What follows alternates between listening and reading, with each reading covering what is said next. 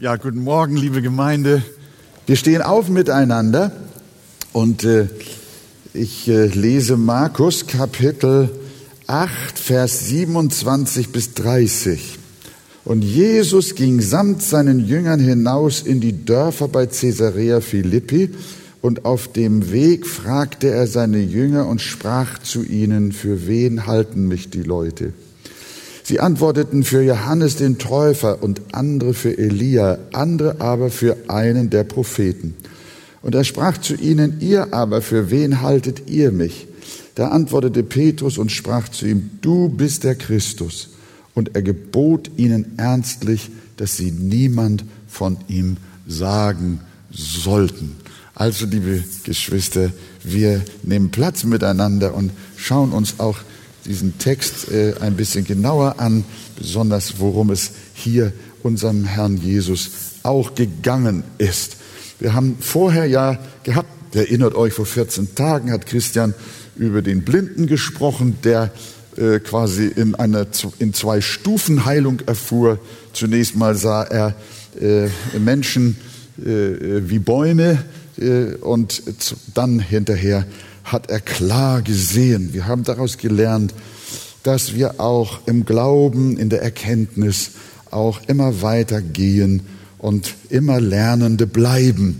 Und äh, so wollen wir auch heute Morgen das gerne äh, berücksichtigen. Äh, jetzt äh, kommt diese Frage unterwegs, äh, für wen halten mich die Leute. Er, Jesus ging mit seinen Jüngern vom See Genezareth äh, nach, von Bethsaida nordwärts in Richtung Caesarea Philippi und äh, hat sich mit ihnen allein unterhalten. Und dann kam diese Frage, für wen halten mich die Leute? fragt er die Jünger. Äh, ihr Urteil über Jesus entstammte natürlichen und nicht geistlichen Überlegungen, das Urteil der Leute. Ihr Urteil kam aus ihrem, wie Matthäus es sagt, Fleisch und Blut. Äh, auf die Frage Jesu kam auch gleich die entsprechende menschliche Antwort. Sie haben geantwortet, Vers 28, sie halten dich für Johannes den Täufer, sie halten dich für Elia, in einem anderen Evangelium steht auch, dass sie ihn für Jeremia halten und für andere Propheten, für einen, einen der Propheten. Und es ist wirklich wahr, man kann sagen, die Leute haben relativ respektvoll von Jesus gedacht. Äh, denn Elia und auch Johannes der Täufer waren mehr oder weniger ja in Israel hoch angesehene Männer Gottes. Sie waren äh, als Propheten anerkannt. Und es ist ja auch unter uns in unserer Gesellschaft zu sehen, es gibt viele, die von Jesus eine grundsätzlich gute Meinung haben. Äh, manche Leute vergleichen Jesus mit Mahatma Gandhi, und äh, mit Martin Luther King, vielleicht auch mit Mutter Teresa, neuerdings auch mit Greta Thunberg. Ja, ihr habt ja das nicht gelesen in der Zeitung, ne? Äh, dass sie da auch also äh, schon Parallelen sehen. Und wir wissen, dass auch zum Beispiel die Moslems eine Antwort haben, wer Jesus ist. Und die Juden hier sehen, wir haben eine Antwort. Wir haben von Atheisten gehört, wer Jesus ist. Humanisten haben uns das gesagt, Historiker, Theologen, Geologen, Astrologen und ich sage euch, viele haben gelogen. Nicht wahr? Eine endlose Zahl von Büchern, Zeitungen, illustrierte TV-Magazine haben Themen behandelt, so unter der Überschrift, wer war Jesus wirklich oder wer Jesus wirklich war. Äh, oder die Wahrheit über Jesus. Einige berichteten, dass Jesus mit Maria Magdalena verheiratet war und andere meinten, er hätte sogar mehrere Frauen und viele Kinder gehabt. Und andere behaupteten, er hätte gar nicht existiert. Unglaublich, was sich Fleisch und Blut alles über Jesus ausdenkt. Was sie alles über Jesus sagen. Jesus, was sagen die Leute? Was sagen die Leute? Was eben bei den Leuten auffällt, ist ihre Widersprüchlichkeit. Jeder sagt was, jeder sagt was anderes. Die einen der Täufer, der anderen Elia, der anderen Jeremia und einige sagen, es hat ihn nie gegeben und die anderen sagen, er hätte viel Weiberei betrieben und denen, die ihn für einen guten Menschen und Propheten halten. Was denn nun? Man kann sagen, alle beanspruchen, ihre Thesen nachweislich belegen zu können, einige behaupten sogar wissenschaftlich. Aber jeder kommt zu einem anderen Ergebnis. So ist Fleisch und Blut, wenn es über geistliche Dinge urteilen will. Wenn es über Christus richten will. Und ihr Lieben, so werden wir nie die Wahrheit herausfinden. Was sagen die Leute? Was sagen die Leute, wer Jesus ist? Wenn man sich darauf verlassen wollte, dann wäre man verlassen. Wir könnten dann auch knobeln. Denn damals schon warfen die Leute ihre Meinungen in den Ring. Johannes der Täufer, Elia, Jeremia, Propheten. Ihr erinnert euch im Markusbuch, einige meinten ja sogar auch, dass er Beelzebub wäre, der Oberste der Teufel und der Dämonen. Andere haben auch gesagt, er wäre ein Wahnsinniger. Er wäre von Sinnen. Aber wer ist er denn? Und liebe Gemeinde, liebe Freunde heute Morgen, natürlich könnten wir uns an den Seitenrand stellen und sagen, ich weiß es nicht. Vielleicht sitzen auch Menschen hier unter uns heute, die sagen, ja, ich bin mit meinem Urteil über Jesus noch nicht durch. Ich kann es nicht sagen. Ich gehöre zu den Neutralen. Ich lasse es stehen. Das ist ein beliebter Ausdruck. Allerdings sagt uns die Bibel, dass diese Frage die wichtigste im Leben eines jeden Menschen ist. Ob du willst oder nicht. Hör mal, eines Tages musst auch du die Frage beantworten. Wer ist Jesus? Da kommst du nicht dran vorbei. Jeder Mensch auf diesem Planeten muss diese Frage beantworten. Und dann hör mal zu. Dann bedeutet die falsche Antwort Hölle. Und die richtige Antwort bedeutet Himmel.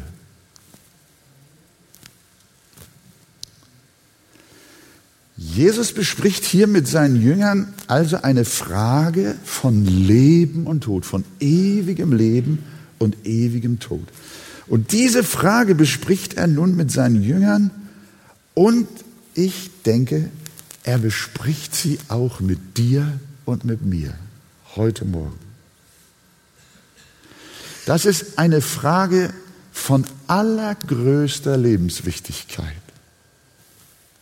Diese Frage hat was mit jedem persönlich zu tun. Wer ist Jesus? Und deshalb geht Jesus in Vers 29 auch ein Stück weiter. Er sagt jetzt nicht mehr, was sagen die Leute, sondern er sagt, ihr aber. Für wen haltet ihr mich? Ihr aber, sagt der Herr, lasst die Leute reden, was sie wollen, aber was sagt ihr? Was sagst du? Und da kommt jetzt diese glorreiche Antwort des Petrus. Du bist der Christus. Hier muss man wissen, dass dem Wort Christus eine besondere Bedeutung zukommt. Christus ist nämlich die griechische Version des hebräischen Wortes Messias. Und deshalb sagt Petrus auch nicht einfach nur, du bist Christus, sondern er sagt, du bist der Christus, also der Messias. Matthäus berichtet noch etwas detaillierter in seinem Evangelium, der ja über diesen Vorfall auch berichtet. Und dort heißt das Bekenntnis des Petrus, du bist der Christus, der Sohn des lebendigen Gottes. Mit anderen Worten, du bist Gott. Er hat eine andere Antwort, der Petrus hat eine andere Antwort als die Welt. Und auch wir haben eine andere Antwort. Christen unterscheiden sich von dem, was die Leute sagen. Sondern Christen sagen, was die innere Belehrung des Heiligen Geistes ihnen sagt, was die Bibel ihnen sagt. Wir wissen, dass das auch bei Petrus nicht immer klar war und bei den Jüngern. Äh, bis sie dieses Bekenntnis ablegten, bis hier zu diesem Moment, als Petrus das ausrief, vergingen schätzungsweise, wenn man das so historisch mal die, äh, äh, den historischen Ablauf des Evangeliums zugrunde legt, dann waren sie bereits zweieinhalb Jahre mit Jesus unterwegs. Und es waren nur noch wenige Monate, bis Jesus gekreuzigt werden sollte. Sie waren also schon so lange mit Jesus unterwegs. Und warum dauerte es so lange zu erkennen oder dass Petrus zu diesem durchbrechenden Ausruf, Aufruf, Ausruf kam? Zunächst einmal deshalb, liebe Geschwister, weil sie, die Jünger, wie die Juden allgemein, ein falsches Messias-Konzept vor Augen hatten. Sie erwarteten, dass er ein politischer Herrscher werden würde oder sein würde. Mit starker militärischer Macht, die die römische Besatzungsmacht abschütteln würde. Sie hatten gehofft, dass Jesus Israels Feinde zerstören und dem Land großen politischen Frieden bringen würde und eine herrliche Blütezeit durch ihn entstehen würde, wie zur Zeit Davids und ein Riesenreich wieder entstehen würde. Sie erhofften, der Messias würde Israel zur größten und mächtigsten Nation auf Erden machen und dass von dort Gerechtigkeit in die ganze Welt ausgehen wird. Sie verstanden die alttestamentlichen messianischen Verheißungen politisch. Das machen heute manche Israel-Freunde auch. Die verstehen die alttestamentlichen messianischen Verheißungen bis heute politisch. Sie erwarten ein mächtiges Reich Israel. Aber die Jünger haben hier falsch gelegen und waren so lange nicht klar, wer Jesus ist. Er hatte ihnen gesagt, Freunde, ich bin kein Politiker. Ich bin ein Retter. Es war ganz was anderes. Als die Jünger nun Jesus erlebten, sahen sie von alledem nichts von, diesen, von dieser politischen Zukunft. Er tat zwar Zeichen und Wunder, was ihnen Hoffnung machte, aber sie sahen kein staatsmännisches Auftreten von ihm. Statt die Herrschaft der Römer irgendwie anzugreifen und wieder zum Widerstand aufzurufen, befahl er, dem Kaiser Steuern zu zahlen. Was für eine Enttäuschung. An dieser Stelle ist es auch für uns als Gemeinde wichtig, überhaupt die wiedergeborene Christenheit muss sich auch die Frage stellen, inwieweit meinen wir, dass das Reich Gottes politisch zu verstehen sei? Auf dem Weg, hast du auch in der Taube, jetzt in der nächsten Taube im Einleitungsartikel geschrieben, könnt ihr mal durchlesen. Da habe ich bei einer Autofahrt, äh, ich meine, es war der Deutschlandfunk, einen Bericht gehört, dass in Hongkong eine riesengroße Gemeinde ist mit mehreren tausend Mitgliedern, eine freikirchliche Gemeinde. Und der Pastor, Natürlich, wenn wir am Fernseher sehen und sehen, wie die Menschen um ihre Freiheit, um ihre Freiheitsrechte und Bürgerrechte gegenüber China auftreten. Und der Pastor hat gesagt, wir gehen mit und demonstrieren. Und dann sind ja diese Gewaltausbrüche gekommen, auch von Seiten der Demonstrierenden. Und dann haben einige Gläubige gesagt, wir haben ein schlechtes Gewissen. Wir können nicht mit den Gottlosen und den Ungläubigen uns an dieser Gewalt beteiligen. Und was passierte? Die Gemeinde ist gespalten.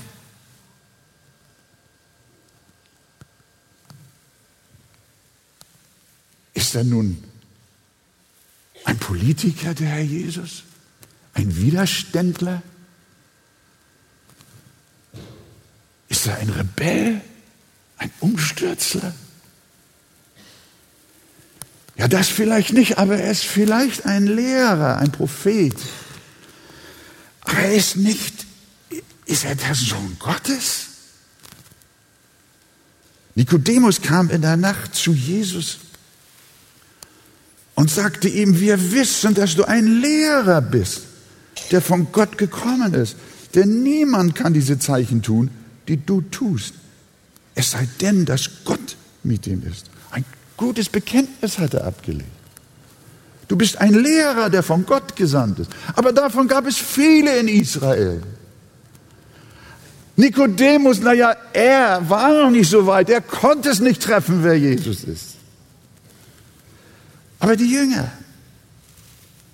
ein Prophet und Lehrer, sagt Nikodemus, aber kein Regierungschef. Sie konnten in ihm Elia oder einen Propheten sehen, aber nicht David, den machtvollen König, der Israel ein großes Reich beschert hatte. Auf der anderen Seite waren die Jünger auch schon vorher davon überzeugt, dass er mehr war als nur ein Prophet und Lehrer. Sie wussten schon zu Anfang in irgendeiner Weise, dass Jesus der Christus ist. Denn als Andreas seinen Bruder Simon zu Jesus bringen wollte, rief er ihm zu, wir haben den Messias gefunden. Das war, hat schon jemand zu Anfang gesagt. Das war der, dann auch der Nathanael. Der hat dann gesagt, Rabbi, du bist der Sohn Gottes. Er hat sich von ihm entdeckt gefühlt unter dem Feigenbaum. Ihr erinnert euch. Du bist der Sohn Gottes. Das ist auch schon gefallen. Aber im Laufe der Zeit gerieten die Jünger in Schleudern. Nicht, weil er keine göttliche Kraft gehabt hätte, sondern weil ihre politischen Erwartungen nicht eintrafen, weil nichts von nationaler Abhängigkeit zu sehen war, die sie sich von ihm erhofft hatten. Und wir erinnern uns, liebe Geschwister, dass selbst Johannes der Täufer ins Wanken kam bei der Frage, wer Jesus ist. Als er im Gefängnis saß. Was ist das für ein Messias, der seinen treuesten Vorkämpfer nicht versucht zu befreien, der seinen treuesten Vorkämpfer und sogar noch seinen Verwandten, Elisabeth war schwanger und Maria waren schwanger, und sie gehörten zu einer Familie. Und Jesus lässt ihn sitzen. Wenn er Israel wieder aufrichten will, dann müsste er doch in der Lage sein, seinen Mitstreiter aus dem Gefängnis zu holen. Aber Jesus schmiedete keinerlei Pläne und traf keinerlei Vorkehrungen, keinerlei Protest. Seinen großartigen Vorläufer den, der ihn sogar getauft hatte, zu befreien. Und so geriet sogar der große Johannes in schwere Zweifel, wer denn Jesus wirklich ist. Und er ließ ernsthaft bei ihm nachfragen, bist du derjenige, der kommen soll? Oder sollen wir noch auf einen anderen warten? Menschlich gesehen war es wirklich nicht leicht zu bekennen und festzuhalten, Jesus ist der Christus. Und so schwanken die Freunde Jesu bis hin zu seinen Jüngern immer wieder in der Frage, wer ist eigentlich Jesus? Und viele, ja sehr viele, hatten ihn deshalb auch schon verlassen. Sie schüttelten den Kopf. Sie wussten nicht. Sie konnten ihn nicht identifizieren. Und für uns ist es vielleicht leicht, irgendwie auch so ein Bekenntnis auszurufen, du bist Christus, der Sohn Gottes. Aber versuch das mal in, in anderen Ländern, wo andere Religionen die Vorherrschaft haben. Wenn du im Gefängnis bist um Christi willen, dann sag mal, Jesus ist nicht ein Prophet. Das auch. Er ist nicht nur ein Priester, das auch, sondern er ist auch ein König. Er ist der Sohn Gottes. Du hast Jesus auch schon in so manchen Situationen erlebt. Eigentlich ist ja klar, er kann kein anderer sein als der Sohn Gottes. Aber die Leute sagen was anderes. Die Lehrer in der Schule, die Professoren an der Uni, die Wissenschaftler, die Medien, sogar die Kirche sagt, dass er nicht von einer Jungfrau geboren wurde. Und wenn du ihn brauchst, den Herrn Jesus, dann spürst du auch manchmal seine Gegenwart nicht. Fühlst dich alleingelassen wie Johannes im Gefängnis und du bist dir nicht sicher und überlegst, ob es nicht doch besser ist, Jesus und seine Gemeinde zu verlassen. Wir haben viele Menschen im Laufe der Jahre und Jahrzehnte gehabt, die haben die Gemeinde verlassen, weil sie nicht sicher waren, wer Jesus wirklich war und was Jesus für sie bedeuten sollte. Aber dann kommt dieser Turnaround, wie man heute sagt. Dann kommt unter den Jüngern der große Durchbruch, die große Wende. Das Leiden und Sterben Jesu kam immer näher. Und da fragt er seine Jünger, was denkt ihr, wer ich bin? Und es war ja wie ein Durchbruch, wie ein Siegeschrei, wie ein Triumph. Du, du bist der Christus. Wow, was für ein Bekenntnis. Du bist der Messias. Du bist der Sohn Gottes. Und damit war das Tor des Reiches Gottes weit aufgestoßen und Millionen und Abermillionen Menschen sind dort hindurchgegangen. Aber jetzt lass uns acht geben, was nach dem Bericht des Matthäus zu diesem Bekenntnis des Petrus gesagt wird. Jesus sagt zu dem Petrus, Glückselig bist du, Simon, Sohn des Jona, denn Fleisch und Blut hat dir das nicht offenbart, sondern mein Vater im Himmel. Das heißt, liebe Freunde, Petrus, das hast du nicht aus deiner eigenen Erkenntnis. Das kommt nicht aus deinem eigenen logischen Denken. Es kommt nicht aus dir, sondern Jesus macht klar, die Erkenntnis, dass er der Sohn Gottes ist, kann niemand aus sich selbst haben. Paulus unterstreicht das in seinem Brief an die Korinther, 1. Korinther 12, Vers 3. Da sagt er, es kann niemand Jesus den Herrn nennen, als nur im Heiligen Geist. Liebe Gemeinde, wenn wir bekennen, haben wir im Lied bekannt, Jesus ist der Sohn Gottes. Und wer das aus der Tiefe seines Herzens tut, aus einer Aufrichtigkeit seines Herzens, aus einem echten Glauben und Vertrauen, der kann es nicht einfach nur sagen und singen, sondern das kann er nur durch die Intervention des Vaters im Himmel. Nur durch die Offenbarung. Nur durch den Heiligen Geist.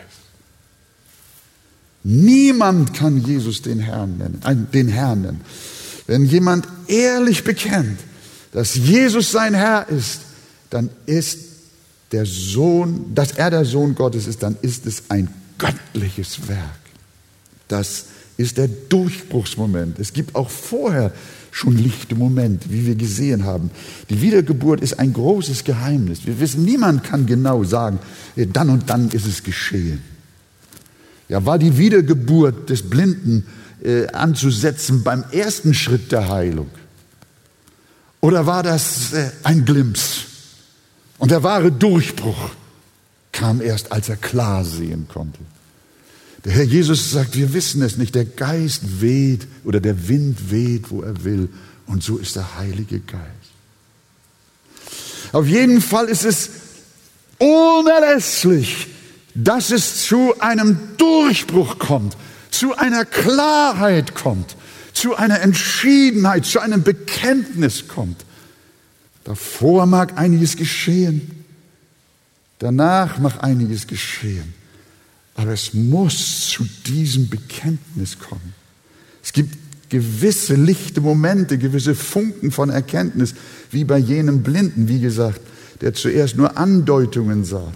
Aber dann sah er plötzlich ganz klar, einen solchen lichten Moment hatten die Jünger auch schon, als Jesus auf dem Meer gehen zu ihnen kam. Da waren sie so überwältigt, da kam dieser Erkenntnisblitz, da warfen sie sich anbetend vor ihm nieder und sprachen auch damals schon, wahrhaftig, du bist Gottes Sohn. Aber das haben sie aus einer, das haben sie aus einer, ja, ich weiß es nicht. Es war stark, aber es blieb nicht dabei. Das Fazit daraus, niemand ist in der Lage, ein volles, bleibendes Bekenntnis abzulegen, dass Jesus der Messias, der Sohn Gottes ist, ohne dass es ein, auf ein Eingreifen Gottes selbst zurückgeht. Niemand ist voll davon überzeugt, dass Jesus nicht nur wahrer Mensch, sondern zugleich auch wahrer Gott ist, wenn ihm der Heilige Geist das nicht offenbart. Darum hat ja Jesus gesagt, niemand, niemand kann zu mir kommen, es sei ihm denn von meinem Vater gegeben. Jesus bezieht es auch wieder hier auf den Vater. Das hat dir Fleisch und Blut nicht offenbart, sondern mein Vater im Himmel. Und wenn jemand zu Jesus kommt, dann tut er das nicht durch die Kraft seiner Vernunft, sondern dann tut er es, weil es ihm vom Vater gegeben ist. Er sagt schon vorher in Vers 44, niemand kann zu mir kommen, es sei denn, dass ihn der Vater zieht. Und dann Jesus weiter in Vers 45. Hört mal diesen Satz von unserem Heiland. Er sagt, jeder nun, der vom Vater gehört und gelernt hat, der kommt zu mir. Was für ein gewaltiger Satz. Jeder nun, der vom Vater gehört und gelernt hat. Es kommt niemand durch sich zu Christus, sondern nur, wenn er vom Vater gehört und vom Vater gelernt hat. Wenn er eine Offenbarung vom Vater bekommen hat.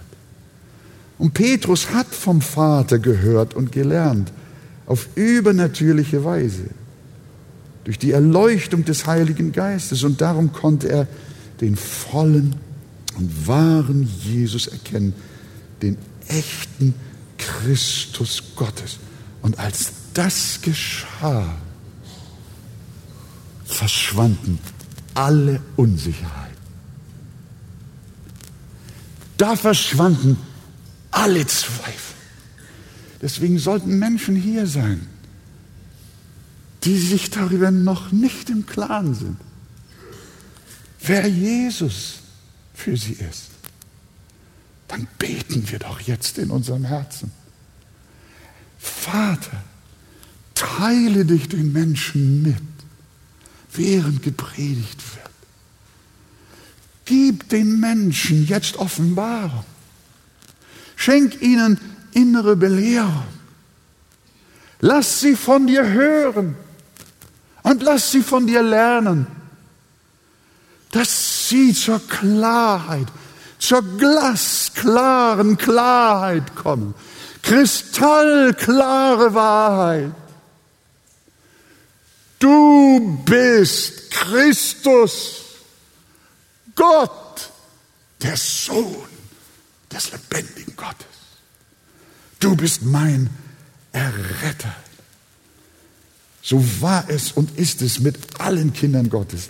Sie sind nicht aufgrund menschlicher Überredung oder durch die Erkenntnis ihrer Vernunft zu Christus gekommen, sondern durch eine Offenbarung. Ohne Offenbarung, ohne direkt vom Vater zu hören, kann niemand ein Christ werden.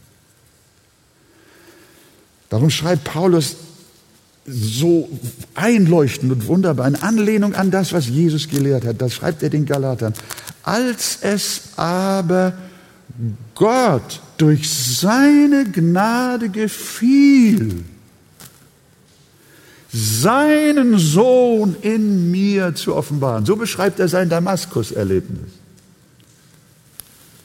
Das war der Augenblick, als es Gott durch seine Gnade gefiel, seinen Sohn in dem Saulus zu offenbaren.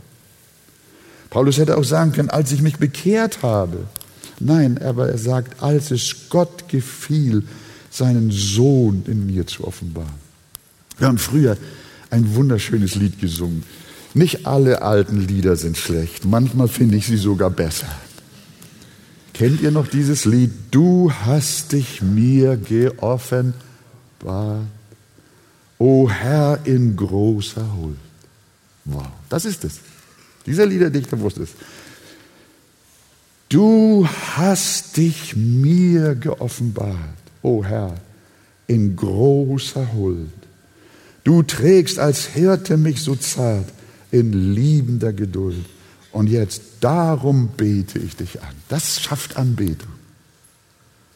Wenn wir wissen, dass wir der, aus der Huld Gottes heraus ihn getroffen haben, ihn erkannt haben, darum bete ich dich an. Mein Gott, ich bete an aus tiefstem Herzen, wie ich kann, bete ich dich, Jesus, an. Bete auch du heute Morgen Jesus an, dass, er, dass es einen Augenblick, eine Zeit gab in deinem Leben, in der er sich dir in großer Huld geoffenbart hat. Nicht aus Fleisch und Blut, sind wir Christen geworden. Das Fleisch ist nichts Nütze, sagt Jesus, sondern es muss durch den Heiligen Geist geschehen. Und so ruft jeder Christ mit Freuden aus, wenn er denn diese starke und klare Sicht von Gott empfangen hat. Du bist Christus, der Sohn des lebendigen Gottes. Und liebe Gemeinde, in diesem Segen, in diesem Bekenntnis liegt ein starker Segen. Ich greife da zum Schluss noch auf äh, Matthäus zurück, der dann in seinem Kommentar zu dem, was Petrus auch in unserem Markus-Evangelium gesagt hat, noch äußerte. Jesus sagt zu Simon, nicht nur Fleisch und Blut haben dir das nicht offenbart, sondern mein Vater im Himmel. Da sagt Jesus vorher, glückselig bist du, Simon Jonas Sohn. Das heißt, gesegnet bist du, Simon Jona. Menschen, die sich durch die Offenbarung des Vaters dazu bekennen, dass Christus der Messias, der Sohn Gottes ist, dass er ins Fleisch gekommen und von einer Jungfrau geboren ist, der ist ein glückseliger Mensch.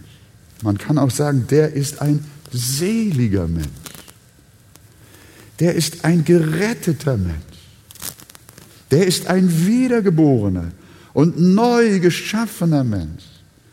Christen sind deshalb so gesegnete Menschen, weil sie ein klares und entschiedenes Bekenntnis über Jesus empfangen haben.